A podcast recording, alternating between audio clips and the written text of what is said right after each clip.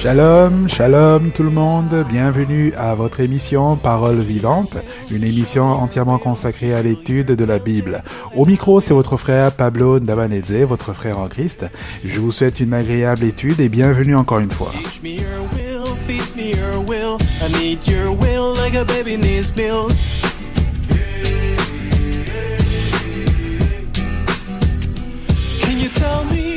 Rebonjour tout le monde, j'espère que vous allez tous très bien. C'est encore un immense plaisir de vous parler après une, euh, une longue période. Comme vous l'avez remarqué, euh, l'émission a pris une nouvelle forme. Les audios sont seulement envoyés à ce groupe. Avant, les audios étaient envoyés à des à différents groupes, euh, mais il y en avait beaucoup qui ne les recevaient pas. Donc, comme vous le savez, avec WhatsApp, euh, quand tu écris dans un groupe et qu'il y en a 10 ou 15 qui écrivent après vous, euh, bah, le message peut être oublié facilement. Donc, euh, ce qu'on a voulu faire, c'est qu'on a voulu faire un groupe à part. Comme ça, si jamais un nouveau, s'il y a, il y a une nouvelle audio qui est euh, posté, vous allez pouvoir avoir tous accès sans qu'il y ait plein de personnes, plein de commentaires qui font qu'on peut perdre facilement le fil, euh, le fil de, de, de, la suite des audios, de la façon que ça fait. Euh, alors avec la nouvelle euh, façon de faire, la nouvelle formule, euh, j'en profite également pour vous parler de la vision, parce que c'est vrai que je vous avais jamais parlé de la, la vision de l'émission Parole vivante.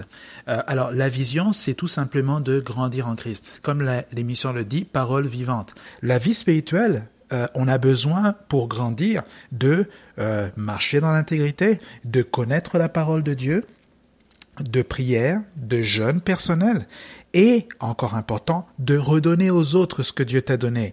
C'est très important. Ces quatre choses-là, ça englobe la, croissance spirituelle. S'il y en a un qui n'est pas assez bien, si on peut être fort dans la parole, dans la prière, dans le jeûne, mais qu'on n'a pas une vie d'intégrité, qu'on ne marche pas dans la sanctification, ça ne marche pas. Ta vie spirituelle va être toujours haut et bas, où on avance d'un pas, on retourne en arrière de quatre pas. Donc, c'est pas bien. Si on n'est pas fort dans la parole, notre prière et notre jeûne, parfois, on peut être déséquilibré donc, c'est vraiment grandir en Christ. Amen. Euh, Aujourd'hui, on va commencer une nouvelle étude. Euh, elle sera très courte, quatre audios maximum, mais je suis sûr qu'elle va nous bénir énormément. Le titre de cette étude, c'est Tu es le temple du Saint-Esprit. Euh, amen. Alors, dans 1 Corinthiens 6, 19, c'est là où se trouve le texte, euh, ça dit, Ne savez-vous pas que vous êtes le corps que votre corps plutôt est le temple du Saint-Esprit qui est en vous, que vous avez reçu de Dieu et que vous n'êtes plus à vous-même. Amen. Alors dans ce texte, Paul exhorte aux Corinthiens à lutter contre toutes sortes d'impudicité ou d'immoralité. Euh, mais euh, posons-nous la question, pourquoi Paul a utilisé l'image du temple? Alors il faut dire que Paul est un juif. Euh, avant qu'il devienne chrétien, il était pharisien et le temple était d'une importance extrême, comme vous le savez bien. alors est-ce que on peut dire qu'il a utilisé un langage exagéré pour montrer combien il est extrêmement important de lutter contre l'impudicité et l'immoralité? Ou est-ce que c'est un terme de plus qu'il a trouvé pour montrer combien les chrétiens sont les, les, c'est les chanceux, là, les chouchous de Dieu? C'est ce qu'on va regarder pendant cette étude. Alors aujourd'hui, quand on dit à une personne qu'il est le temple du Saint-Esprit, euh, ça a l'air quelque chose de, de simple. Amen. Donc ça a l'air quelque chose de banal. Euh, oui, on sait que les chrétiens sont le temple du Saint-Esprit. On sait que eh, c'est dans le texte. Il y a même certains qui utilisent pour décrire que tu euh, le Saint-Esprit est en toi. Donc euh, fais attention. Il, il te regarde en tout le temps là. Mais regardez, quand Paul disait ça, il disait ne savez-vous pas que vous êtes le temple du Saint-Esprit.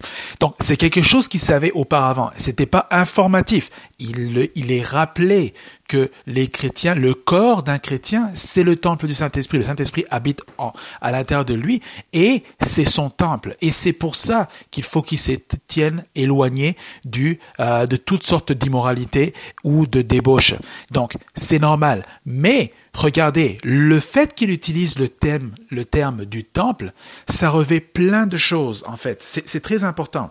Euh, vous pouvez également lire dans 1 Corinthiens 3, Paul parle aussi du temple de Dieu, qui, euh, du, du, de, des, il parle des, euh, aux, euh, aux, Corinthiens encore une fois, leur dit que leur corps est le temple de Dieu. Et il va même dire que celui qui détruit le temple, Dieu le détruira. Donc c'est important, il met une grande emphase. C'est il veut montrer que le corps des chrétiens c'est le temple de Dieu. Alors l'étude qu'on va faire, c'est on va essayer de comprendre pourquoi il a utilisé un terme aussi aussi important là. Il faut dire que chez les Juifs, le temple n'est pas seulement un lieu de prière. Euh, c'est pas un lieu où ils allaient pour le pèlerinage ou pour les euh, pour euh, les sacrifices. C'est un lieu où il y avait la présence de Dieu. C'est c'est l'endroit le plus Aujourd'hui, il y a plus de temple, il y a le mur des lamentations qui est l'endroit le plus sacré. Et euh, quand les gens vont là-bas, euh, c'est un lieu qui représente beaucoup de choses dans le judaïsme. Amen. Donc imaginez-vous, ce mur représente beaucoup. Combien représentait le temple? C'est quelque chose qui était très important. Alors c'est ce qu'on va voir durant cette étude. Je suis sûr que euh, après cette étude, euh, tu vas pouvoir comprendre ta place, tes droits en tant qu'enfant de Dieu et tes devoirs également. Je suis persuadé que ça va nous donner à chacun de nous un bon coup de main dans notre cheminement avec Christ. Amen. Alors aujourd'hui, c'était juste un intro. C'est juste pour vous dire de quoi on va parler pendant les, les quatre prochaines journées. Donc, euh, on va se reparler demain et j'espère que euh, vous allez être bénis. Bonne journée. Bye bye.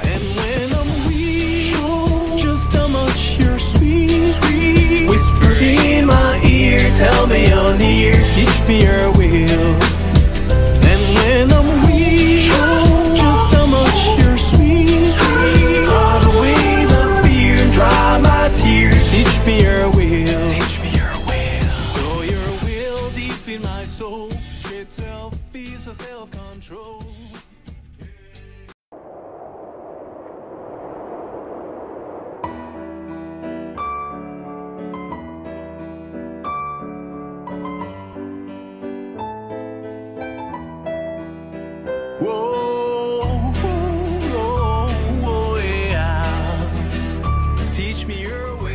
Shalom, shalom tout le monde, bienvenue à votre émission Parole vivante, une émission entièrement consacrée à l'étude de la Bible. Au micro, c'est votre frère Pablo Ndabanedze, votre frère en Christ. Je vous souhaite une agréable étude et bienvenue encore une fois.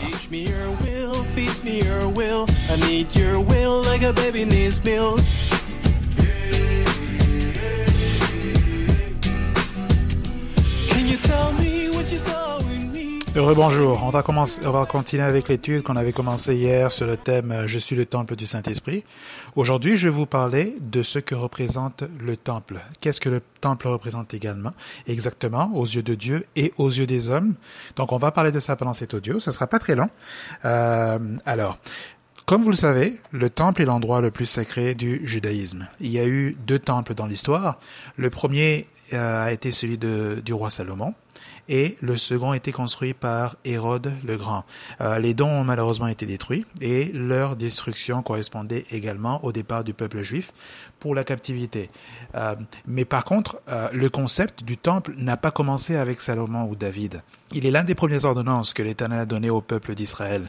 Euh, si vous lisez dans Exode 25, vous allez voir que Dieu parle à Moïse et lui indique comment construire le temple, avec quel matériel et euh, qu'est-ce qui doit se trouver à l'intérieur, euh, comment faire. Il lui donne tous les détails selon le modèle qui se trouvait déjà dans le ciel. Donc, il y avait déjà une représentation au ciel de ce qui allait être construit sur terre. Donc, euh, quand le Seigneur lui montre l'arche de l'alliance, euh, le parvis, etc., il lui a montré selon un modèle qui existe déjà. Donc, le temple existe d'abord au ciel et une fois que le peuple a fait l'alliance avec le Seigneur, quand ils sont rentrés dans leur destinée, l'une des premières choses qu'il a fait, c'est qu'il leur a montré comment construire le temple ici sur terre, afin que son sa gloire, qui est déjà dans le ciel, soit également présente sur la terre. Donc, c'est c'est quelque chose que le Seigneur a donné en cadeau. Il a donné en cadeau l'image de ce qui se trouve déjà chez lui, afin que nous les hommes on puisse bénéficier de cette gloire. Amen.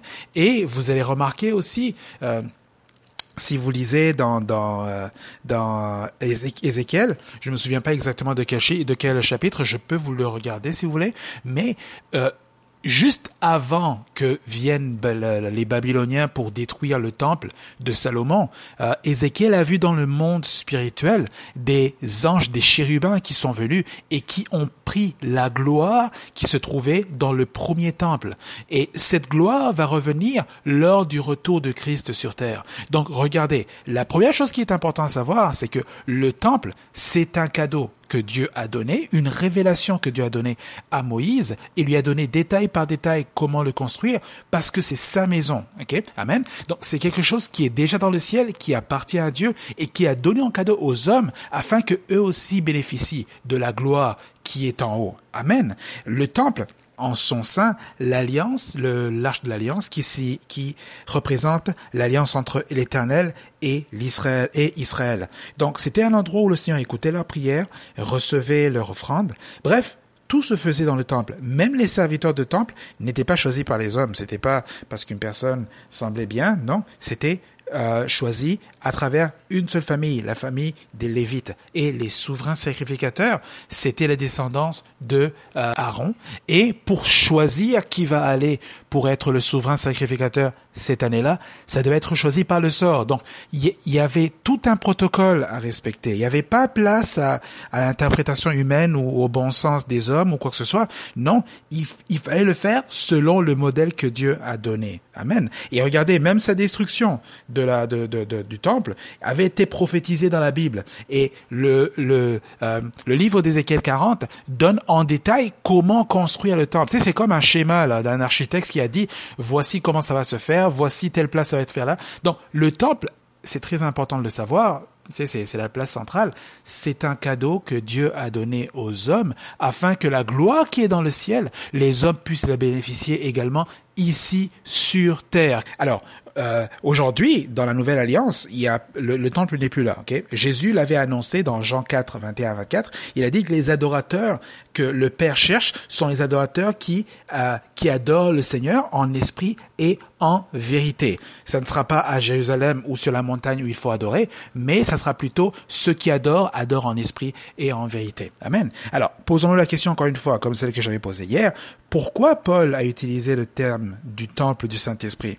OK? Parce qu'il est, il est évident, je l'avais dit encore hier, que ça semble être quelque chose de banal. Mais regardez, dans une, dans, si vous allez, si vous essayez de voir le temple comme voient les Juifs, vous allez voir que le temple c'est quelque chose qui est très important. Il ne peut pas dire ça à la légère. Ok? C'est pas juste une exhortation à vivre une vie chaste, une vie qui est euh, loin de tout ce qui est immoralité. Ça va au-delà de ça quand il parle de ça, ok, le temple, le béton là et tout, tout, ce qui était construit, c'était l'enveloppe extérieure. Amen. Elle était construite à l'image de Dieu, un peu comme l'homme aujourd'hui. L'homme a été créé à l'image de Dieu. Et en son sein, au milieu de l'ar, de, de, de, du temple, se trouvait l'arche de l'alliance. Un peu comme aujourd'hui quand une personne a accepté le Seigneur, dans son cœur, dans son esprit, c'est le siège du Saint-Esprit. Amen. J'en profite également pour vous dire que euh, répondre à une question qu'un jour quelqu'un m'a m'a posé, m'a dit si une personne fait une bonne conduite, fait de bonnes choses, alors qu'elle ne connaît pas le Seigneur, est-ce que cette personne-là est également parmi les élus? Bon, ma réponse, c'est un peu plate à dire, mais euh, malheureusement non. Pourquoi? Parce que autant le temple sans l'arche de l'alliance n'était qu'une sorte de béton qui n'a aucun pouvoir, amen. Euh, c'est la même chose que lorsqu'une personne n'a pas le Saint-Esprit en lui. Il peut avoir de bonnes mœurs, c'est bien. Et là, de, c'est des personnes qui sont paisibles, il y a des personnes qui sont bien, qui, ont, qui ont un bon comportement. Mais si cette personne-là n'a pas Christ dans sa vie, n'a pas le Saint-Esprit dans sa vie, elle est comme tout le monde, malheureusement. C'est une personne qui est peut-être intéressante, mais elle est comme tout le monde. Malheureusement, c'est ça. Dans le Seigneur, c'est soit on l'appartient et le Saint-Esprit est en toi, ou on ne l'appartient pas et euh, dans ton esprit, il y a quelque chose d'autre qui est là-dedans. Donc, c'est, juste une petite parenthèse que je voulais fermer. Amen. Donc, euh, je vais pas être très long, mais j'aimerais quand même te poser une question. C'est une question que je vais, euh, on va parler sur le prochain audio parce que je me suis promis que je vais faire des audios qui sont courts pour éviter de, de, de, de dire beaucoup de choses en un seul coup. Euh, J'ai une question pour toi. Amen. Aujourd'hui, tu as su, peut-être même que tu le savais avant, que le Saint-Esprit habite en toi, que tu es le temple du Saint-Esprit parce que ton corps a été créé à l'image de Dieu et que le Saint-Esprit habite en toi. Maintenant, quelle place lui donnes-tu dans ta vie? Est-ce qu'il a une place de propriétaire ou il y a une place de locataire? Un, propriétaire, ça veut dire qu'il peut faire tout ce qu'il veut. ok? Un locataire ne peut pas faire tout ce qu'il veut. Un locataire est soumis au propriétaire. Il ne peut que faire les choses qui sont autorisées dans le, dans le contrat de, de, de location. Amen. Donc, quelle place le Saint-Esprit occupe-t-il dans ta, dans ta vie? Parce que le fait que ton corps appartient à Christ et que l'Esprit de Dieu habite comme celui qui réellement est le propriétaire de ton corps, Amen. Parce que dans la même version, ça dit, euh, ne savez-vous pas que vous êtes le temple du Saint-Esprit et que votre corps ne vous appartient plus? Si jamais ton corps t'appartient plus, et que réellement le Saint-Esprit est le propriétaire, tu as des droits, tu as des avantages. Amen. Quand le propriétaire, quand quelque chose ne va pas d'une maison, le propriétaire, on l'appelle et il vient faire des réparations. Le locataire ne fait pas de réparation pour le propriétaire. Amen. Et si jamais il y a un problème au niveau de la ville ou quoi que ce soit, c'est le propriétaire qui en répond. Amen. Ça, ce sont les avantages qu'a un locataire, parce qu'un locataire, il est là, il vit à l'abri, il, euh, il a un loyer à payer par mois, évidemment, et c'est ainsi. Il faudrait que notre loyer ait déjà été payé. Amen. Christ est déjà mort pour nous, donc c'est un peu comme si on vit gratuitement dans le corps. Amen. Mais est-ce que tu lui donnes la place du locataire ou du propriétaire? Et deuxièmement, dépendamment de la réponse que tu vas donner, parce que tu peux lui donner la place de locataire, ok, mais s'attendre à ce qu'il agisse comme un propriétaire, ça marche pas. Amen. Alors, dépendamment de la question que tu vas répondre, la, réponse que tu vas donner, j'ai une deuxième réponse pour toi. Qu'est-ce que tu comptes faire après cette étude? C'est bien beau, on est en train de se parler. Je suis d'accord que ça fait du bien d'écouter la parole de Dieu. Mais est-ce que tu vas prendre une décision de changer les choses si jamais le Saint-Esprit n'est pas le propriétaire ou est-ce que tu vas rester comme ça pour avoir un peu plus de contrôle? C'est une question peut-être qui va vous challenger, qui n'est pas agréable à se faire poser par quelqu'un d'autre. Moi-même, c'est sûr que si quelqu'un me le posait, je serais à la défensive, mais c'est une question qui est très importante pour savoir où tu t'en vas avec Christ. Amen. Donc aujourd'hui, je vais m'arrêter par ici. Demain, je vais parler un peu plus de ce concept de propriétaire, de locataire, etc., etc. Et je vais essayer de vous montrer aussi comment euh, spirituellement, ok, nous on voit le temple, mais dans le monde spirituel, c'était toute une gloire. Et aujourd'hui, dans nos corps, ok, le Seigneur a mis toute une gloire également, toute une panoplie de choses qui, lorsqu'on donne le libre accès, lorsqu'on donne la, la, la, euh, le- l'accès complet à notre vie au Seigneur, il peut faire des choses merveilleuses. Amen. Donc, on va s'arrêter ici aujourd'hui. Merci beaucoup de m'avoir suivi. Je vous souhaite une excellente journée.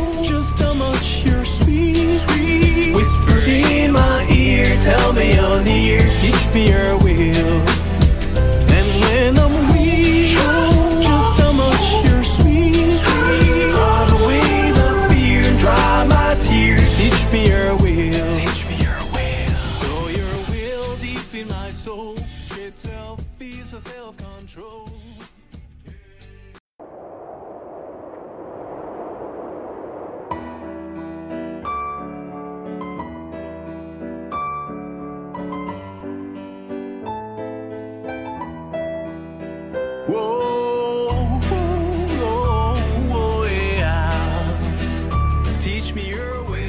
Shalom, shalom tout le monde, bienvenue à votre émission Parole vivante, une émission entièrement consacrée à l'étude de la Bible. Au micro, c'est votre frère Pablo Ndabanedze, votre frère en Christ. Je vous souhaite une agréable étude et bienvenue encore une fois.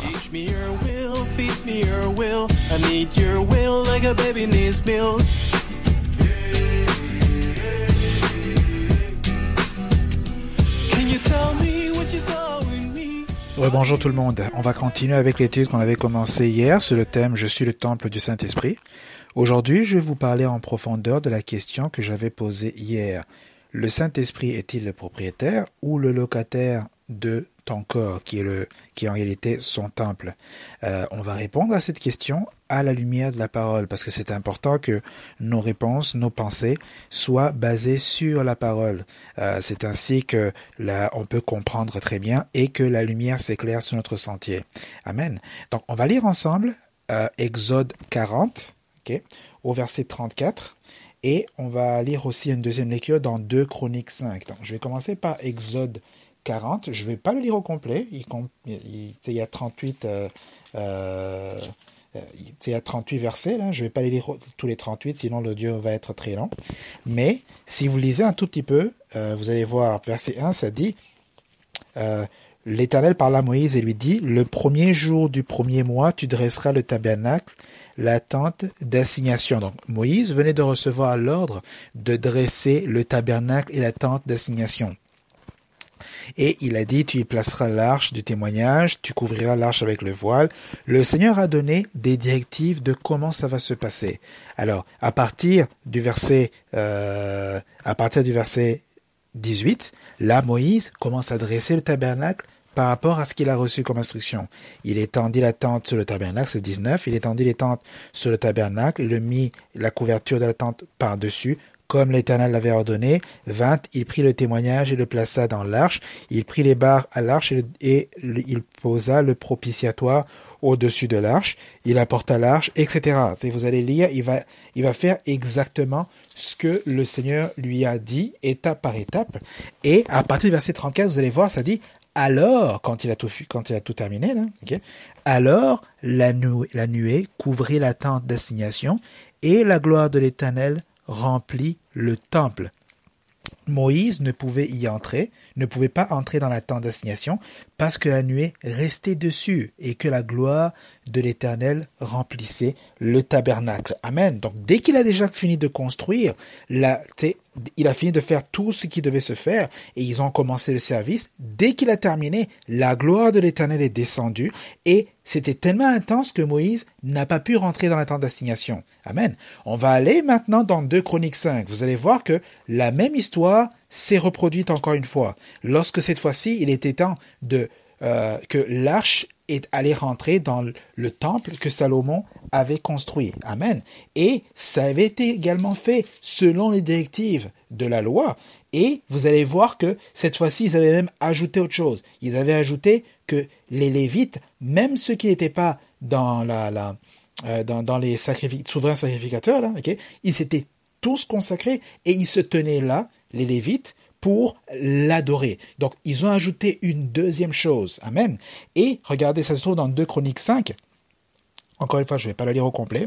Euh, vous pouvez le lire chez vous. Vous allez, vous allez être euh, euh, édifié. Alors, je vais lire juste des, versets, des versets clés. Alors, ça dit comme ça, chapitre 1, ainsi, plutôt verset 1, ainsi fut achevé tout l'ouvrage que Salomon fit pour la maison de l'Éternel. Puis il apporta l'argent, l'or et tous les ustensiles que David son père avait consacrés. Il les mit dans les trésors de la maison de Dieu. Euh, vous allez continuer, ça, ça a continué, verset euh, 7, les sacrificateurs portèrent l'arche de l'alliance à sa place, dans le sanctuaire de la maison, dans le lieu très saint, sous les ailes des chérubins.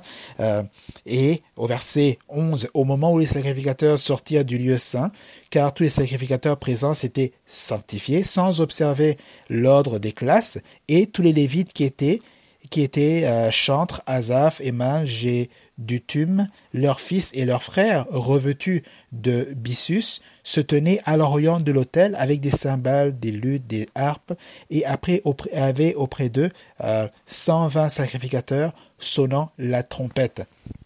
Donc il y avait tout, ils étaient, euh, ils étaient tous là, ils, ils étaient prêts à, à, à commencer l'adoration. Et regardez, verset 13. Et lorsque ceux qui sonnaient les trompettes, ceux qui chantaient, s'unissaient d'un même accord pour célébrer et pour louer l'Éternel, firent retentir les trompettes, les cymbales, les autres instruments, les autres instruments, et célébrèrent l'Éternel par ses paroles, car il est bon, car sa miséricorde durera toujours. En ce moment, la, euh, en ce moment, la maison de l'Éternel fut remplie d'une nuée. Donc la deuxième fois, ça se passe encore une fois.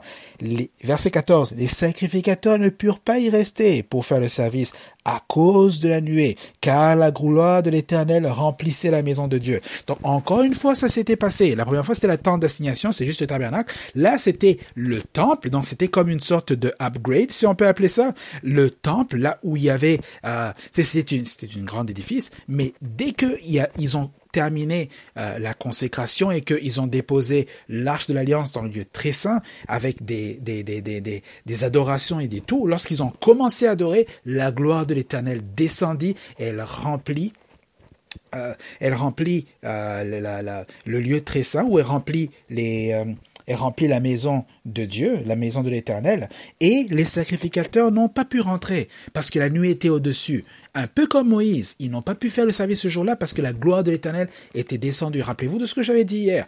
Le temple, c'est un cadeau de Dieu. Le temple se trouve premièrement dans le ciel et lorsqu'il a montré la vision à Moïse, il a donné la possibilité que la même chose qui se trouve dans le ciel se retrouve ici sur terre et par conséquent, la gloire qui est dans le ciel descend ici sur terre. Amen. Donc c'est très important de garder cette image en tête. Vous allez voir un tout petit peu où on s'en va.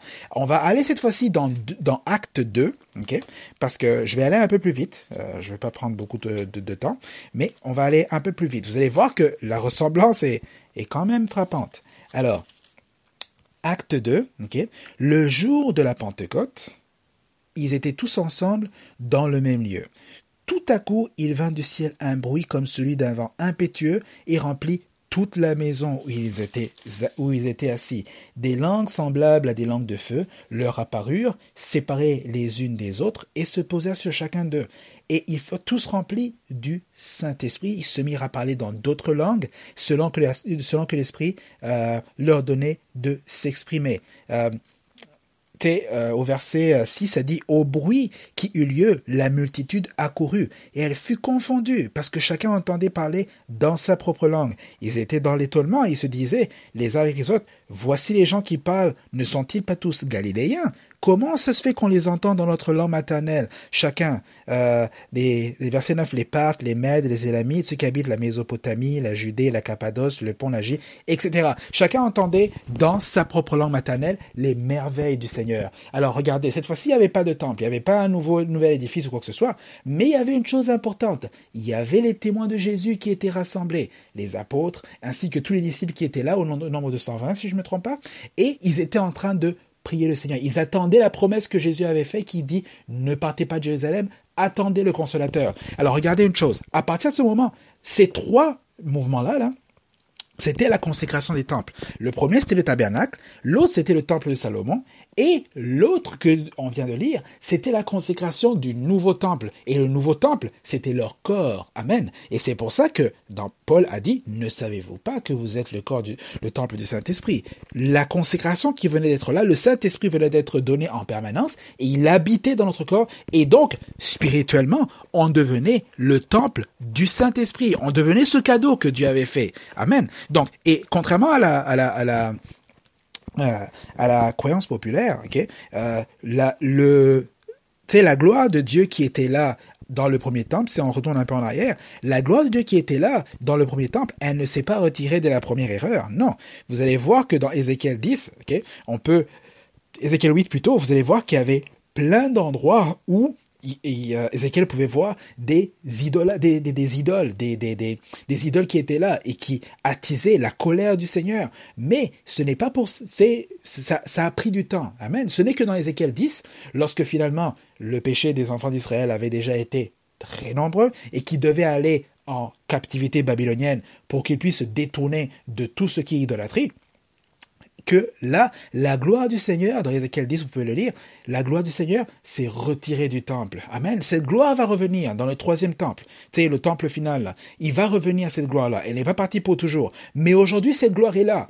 La gloire est là comment? Vous allez me poser la question. Elle est là avec le Saint-Esprit qui est en nous. Amen. Alors, c'est très important. La raison pour laquelle je parle de ça, je veux juste vous montrer que déjà, avant d'aller plus loin, avant d'aller plus en profondeur, avant de commencer à tirer des, conclusions et des, des, interprétations, la puissance du temple, c'est la puissance du fait que les gens ont suivi ce que le Seigneur a dit de reproduire sur terre, a déjà attiré la gloire de Dieu. Amen. Donc, le fait qu'ils ont juste suivi ce qui est écrit de, de, les ordres que le Seigneur a donnés, ils ont vu la gloire de Dieu. Lorsque Salomon a consacré le nouveau temple et qu'ils ont commencé à adorer, ils ont vu la gloire de Dieu. Lorsque les, les apôtres étaient ensemble et qu'ils étaient dans la communion fraternelle en train de dans la prière, dans la communion, etc., et qu'ils étaient ensemble, là, le Saint-Esprit est descendu et il a consacré le nouveau temple qui sont les témoins de Jésus, qui sont toi et moi.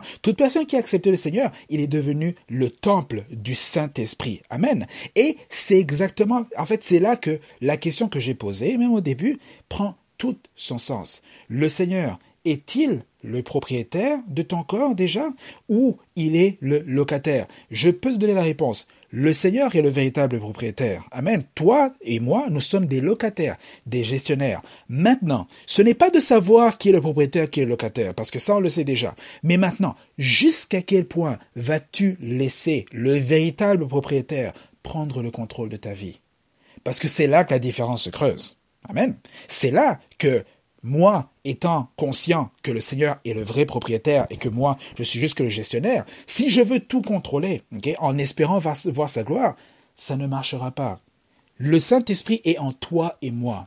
Amen. Il veut, il, juste que tu lui donnes le contrôle afin qu'il manifeste sa gloire à travers ta vie, afin qu'il t'utilise comme un, comme un, euh, comme un témoin, un véritable témoin. Il a mis en toi des choses. Il a mis en toi non seulement c'est lui qui est le, le l'architecte de ta sainteté. Amen. Tu es sauvé par la grâce. Il n'y a pas quelque chose que tu as fait pour mériter ça. Il vient, il s'établit en toi, il te délivre du péché, il te met, il, fait de toi un véritable témoin, il te donne des dons, il te donne tout ça. Et il ne te demande juste que tu lui donnes la place qu'il faut dans ta vie. Amen. Que tu lui donnes le volant afin qu'il puisse t'utiliser comme il le veut, mais également afin qu'il puisse te transformer comme il le veut. Amen. C'est très important parce que si jamais tu donnes libre accès, il va faire de toi ce qu'il veut. Si jamais tu bloques parce que peut-être tu te dis je dois quand même garder un certain contrôle, j'ai pas tellement confiance. En réalité, c'est pas que tu lui bloques, mais c'est toi qui te bloques parce que tu vas rester dans cet état pendant longtemps et tu vas te demander pourquoi tu ne vois pas la gloire de Dieu, pourquoi ta vie chrétienne, bon, c'est un peu difficile, ça a l'air que parfois je suis bien, parfois je suis mal, tu sais, c'est des hauts et bas, mais le Seigneur, lui, n'est là que pour te donner cette transformation finale. Amen. Aujourd'hui, je vais m'arrêter ici. Euh, demain, on va voir euh, le, dernier audio. Euh, on va parler des, de ce que j'appelle les tueur de la grâce de Dieu, de tueur de la, de la gloire de Dieu. Cette gloire qui se trouve déjà en toi, mais ces choses-là qui viennent pour, qui parfois tuent cette, euh, cette grâce que Dieu t'a donnée. Pas cette grâce, cette gloire que Dieu a mis en toi. Donc soyez bénis, on se à genoux.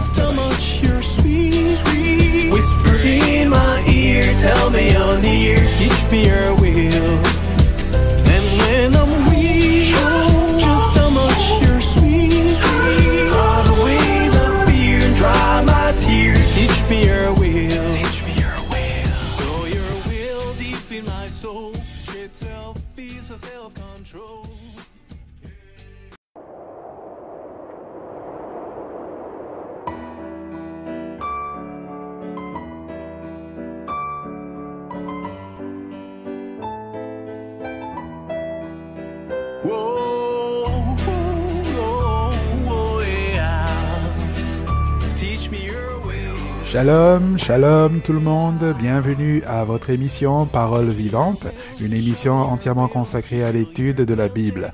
Au micro, c'est votre frère Pablo Ndabanedze, votre frère en Christ. Je vous souhaite une agréable étude et bienvenue encore une fois.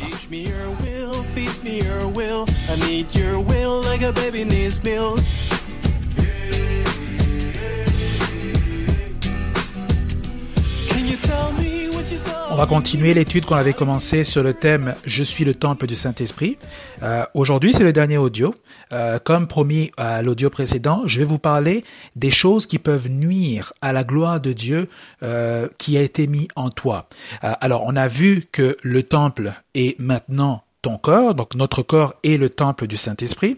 L'Esprit de Dieu habite dans notre esprit, un peu comme avant qu'il y avait l'arche de l'alliance qui était dans euh, le temple de Salomon ou la tente d'assignation euh, à l'époque de Moïse. Donc on va lire deux versets. Euh, L'un se trouve dans Éphésiens 4 verset 20, l'autre se trouve dans 1 Corinthiens 6 du verset 19 jusqu'au verset 20. Amen. Donc je lis au nom du Seigneur, je vais commencer par Éphésiens 4. N'attristez pas le Saint-Esprit de Dieu par lequel vous avez été scellés pour le jour de la rédemption. Et 1 Corinthiens 6 de 19 à 20, ça dit, ça dit, ne savez-vous pas que votre corps est le temple du Saint-Esprit qui est en vous, que vous avez reçu de Dieu, et que vous vous appartenez point à vous-même, car vous avez été rachetés à un grand prix. Glorifiez donc Dieu dans votre corps et dans votre esprit qui appartient à Dieu. Amen. Alors, dans les deux si on regarde les deux textes, l'un parle de euh, euh, du Saint-Esprit qui est le propriétaire de ton corps, comme on l'avait dit. Et l'autre parle de ne pas attrister le Saint-Esprit par lequel vous avez été scellés. Les deux choses que euh, j'ai j'ai vu qu'ils peuvent nuire, du moins de ce que j'ai pu voir, parce qu'il y a plein de choses, mais je vais me concentrer sur ces deux choses-là. Un, c'est être dans le péché, vivre dans le péché en général, et plus particulièrement le péché de la débauche. Regardez, dans 1 Corinthiens 6, on parle au verset, au verset 15, ça dit, ne savez-vous pas que votre que, votre, que vos corps sont les membres de Christ? Prendrai-je donc les membres de Christ pour en faire un seul une seule chair avec les membres d'une prostituée, loin de là. Amen. Et ça dit au verset 18, fuyez la débauche. Donc c'est c'est un ordre là. Fuyez la débauche. Quelque autre péché qu'un homme commette, ce péché est hors du corps. Mais celui qui se livre à la débauche pêche contre son propre corps. Amen. Euh, une relation intime entre un homme et une femme, okay, c'est une relation qui est certes physique, mais également spirituel. Ça veut dire que les, il y a un partage, il y a un transfert spirituel qui se fait entre les deux. Donc, si jamais c'est dans un contexte de mariage, c'est bon. Dieu bénit parce qu'il a déjà pris le temps de préparer l'homme et la femme et donc c'est une bonne chose. Ça glorifie Dieu. Mais si c'est dans un contexte hors du mariage, qui soit la fornication, qui soit l'adultère, c'est un, malheureusement, c'est un hôtel à la gloire du diable parce que il se passe un transfert euh, d'esprit. Et même si les deux personnes peuvent être chrétiennes, le fait qu'elles le fassent avant, malheureusement, c'est un, c'est comme s'ils auraient rendu grâce au diable. tous les péchés, ça amène à la mort, mais celui-là, ça amène à ce que tu pêches contre le temple du Dieu Dieu lui-même. Tu souilles le temple de Dieu. C'est comme inviter une idole dans le temple. Ça ne marche pas. Les deux peuvent pas vivre ensemble. Amen. Ça crée une, une, une, euh, une instabilité. Vous allez voir dans les, euh, si vous lisez dans dans un Samuel, vous allez voir à un moment donné, les Philistins avaient volé l'arche de l'alliance et euh, il avait mis dans le temple de Dagon. Et à chaque matin, il se réveillait, il y avait la statue de Dagon qui était tombée devant l'arche de l'alliance. C'est incompatible. L'homme ne tu peux pas avoir le Saint-Esprit en toi et le péché en même temps. Ça crée une instabilité. La personne euh, commence à être instable, la personne commence à se sentir frustrée ou pour rien, ou alors elle commence à se sentir visée dans toute chose qu'on est en train de dire. La raison, c'est parce que le Saint-Esprit qui est en toi ne peut pas accepter qu'il y ait la présence d'autre chose. C'est ainsi que soit tu sers le Saint-Esprit et tu te débarrasses du péché, ou alors tu sers le péché et le Saint-Esprit, malheureusement, tu l'attristes et tu finis par ne plus l'écouter. Amen. Donc ça, c'est la première chose. La deuxième chose, c'est consacrer tellement peu de temps okay, à Dieu dans ta vie, mais avoir des attentes exorbitantes. Alors ça, j'appelle ça de l'auto-sabotage. On prie deux minutes, euh, on lit un chapitre euh, par euh, par semaine, disons, ou des fois même par mois ou par deux mois, et on s'attend à ce que bon, le Seigneur va faire éclater sa gloire. ça ne marche pas, et ça, ça arrive beaucoup plus à, aux chrétiens qui ont déjà dépassé ce stade de vaincre le péché Okay, donc ils ne marchent plus dans le péché, ils ont réussi à, à conquérir le Canaan, ils, ils sont corrects ils font des petites choses à gauche à droite des fois qui peuvent arriver, mais ils, ils, ils, ne sont plus en étant en train de lutter tout le temps. Alors, il s'installe une sorte de d'étape où euh, la personne peut être dans un état de confort, prier moins parce qu'elle voit que bon, il faut que je m'occupe de mes affaires. Mais c'est une grosse erreur. C'est se mettre le doigt dans l'œil. Dieu ne va pas te comprendre que tu vis pas dans le péché. Ok, il ne veut pas non plus te condamner, mais tu vas toi-même te saboter parce que tu vas te tu vas t'éloigner de la puissance qui t'a permis de vaincre cet état de péché-là. Tu vas t'éloigner de la puissance de Dieu qui agit dans ta vie afin de continuer à marcher dans la sainteté. Donc, c'est très important. Les deux marchent ensemble. Oui, c'est vrai. Parce que rappelez-vous, euh, on est on est sauvé par la grâce de Dieu. Amen. Pas par tes œuvres. Si c'était par tes œuvres, ça serait correct. Tu peux marcher, tu fais aucun péché, tu es correct, tu peux faire ce que tu veux, là es à l'aise. Mais c'est par la grâce de Dieu. Donc ça veut dire, il faut toujours s'attacher à Dieu pour pouvoir réellement bénéficier de cette euh, liberté complète par rapport au péché. C'est très important. Amen. Si jamais on a on n'a pas de relation avec le Seigneur, ben on est on, s'affaiblit soi-même. Et même que moi personnellement quand je passe beaucoup de temps parce que c'est vrai ça arrive à n'importe qui euh, ça pas si je passe beaucoup de temps sans prier sans prendre du temps dans la parole sans prendre du temps pour parler à Dieu je deviens sec dans mon cœur, je sens comme si le Seigneur est loin de moi, et je commence même à, à, être, euh, comment dire, à être très sensible par rapport à, à, à, la prédication. Telle personne a dit cette chose, bon, il me semble que c'était pas exactement ça. Tu sais, je commence à développer des habitudes de critique et de voir comme si tout le monde a des problèmes, sauf moi. Alors qu'en réalité, le problème, c'est moi, c'est moi qui, qui, qui, qui s'est éloigné du Seigneur, et donc je vois les, les, les euh, comme les faiblesses des autres, alors qu'en réalité, moi, j'ai un plus plus gros défi à relever. Donc c'est très important. Ça aussi, ça peut nuire, ça peut nuire énormément à la gloire que Dieu a mis en toi. Amen. Donc, c'est très important. Alors, euh, pour terminer, on va lire dans Romains 12, du verset 1 euh, c'est juste du verset 1 au verset 2. Donc, ce sera une. Euh, je vais terminer avec ça. Vous allez comprendre pourquoi je, je, parle de ça. Donc, je lis au nom du Seigneur. ça dit Je vous exhorte donc, frères, par les compassions de Dieu, à offrir vos corps comme un sacrifice vivant, saint, agréable à Dieu. Ce qui sera de votre part un culte raisonnable raisonnable. Ne vous conformez pas au siècle présent, mais soyez transformés par le renouvellement de l'intelligence afin que vous y discerniez quelle est la volonté de Dieu, ce qui est bon, agréable et parfait. Amen. Alors ça, c'est comme le, c'est comme le, le, euh, le verset qui va permettre de mettre un point final sur toute l'étude offrez vos corps. Alors, offrir vos corps ne veut pas dire, ça ne s'arrête pas au fait de ne pas marcher dans le péché. Ok, amen. Ça c'est juste une seule. Ça c'est comme l'étape numéro un. L'étape numéro deux, c'est que tu offres ton corps de façon régulière. C'est pas comme si j'offre aujourd'hui, demain, après-demain, puis dans un mois je reprends tout. Non, tu offres ça de façon régulière. C'est vrai, offrir un sacrifice, ce n'est jamais agréable. Okay? Il y a même un de mes audios que j'ai dit que euh, prendre du temps pour prier, pour jeûner, pour lire la parole, au début, c'est difficile. Au début, c'est pas évident. Mais après, ça commence à être plutôt agréable, ça commence à être plutôt bien. Et c'est c'est ça qui te fait grandir en réalité. C'est ça qui te fait arriver à une étape où tu atteins la stature parfaite de Christ. Parce que le Seigneur, non seulement il te délivre du péché, c'est vrai, tu commences à marcher bien, mais après ça, tu commences à le connaître. Après ça, tu commences à connaître euh, qui il est. Il se révèle à toi et tu commences à voir les dons. Les dons commencent à agir en toi. Tu peux expérimenter la gloire de Dieu, la gloire de Dieu dans ta main. Tu il utilise pour faire des miracles, pour parler à tes frères et tes frères connaissent le Seigneur. Tu tu commences à devenir un témoin vivant, un temple vivant, un chandelier. C'est très important. Ça fait du bien. Si jamais tu veux atteindre ce niveau-là, il faut toujours, le secret se trouve à toujours s'attacher au maître. Comme il a dit, je suis le cep et vous êtes les sarments. Ça, c'est Jésus qui l'a dit. Quand on s'attache au maître Jésus, on devient des sarments et on est les conducteurs. Euh, on est les conducteurs de la gloire de Dieu. Amen. Non, c'est très important. Euh, alors, pour terminer complètement, parce que ça c'était le dernier audio, euh, juste pour faire un petit rappel, le temple c'est un don que Dieu a donné à l'homme. Amen. Et aujourd'hui, ce don-là, c'est le Saint-Esprit qui nous a été donné lorsqu'on l'a reçu. Lorsqu'on a reçu le Seigneur dans notre cœur, le Saint-Esprit nous a été donné. Il est là pour être notre guide. Il est là pour que nous soyons en constante connexion avec le Père. Donc, n'hésite pas à utiliser ce que Dieu a mis en toi. C'est important. N'hésite pas à marcher selon ça. Fuis la débauche. Fuis tout ce qui peut euh, souiller ton temple. Fuis tout ce qui peut te faire du mal dans ton cœur. Pourquoi tu t'offrirais un plaisir qui te tue par après? Ce n'est plus un, plaisir après tout. Donc, fuis tout ça et consacre beaucoup de temps au Seigneur. Ce n'est pas difficile. Je ne dis pas qu'il faut se réveiller à 3 heures du matin tous les jours, mais donne du temps.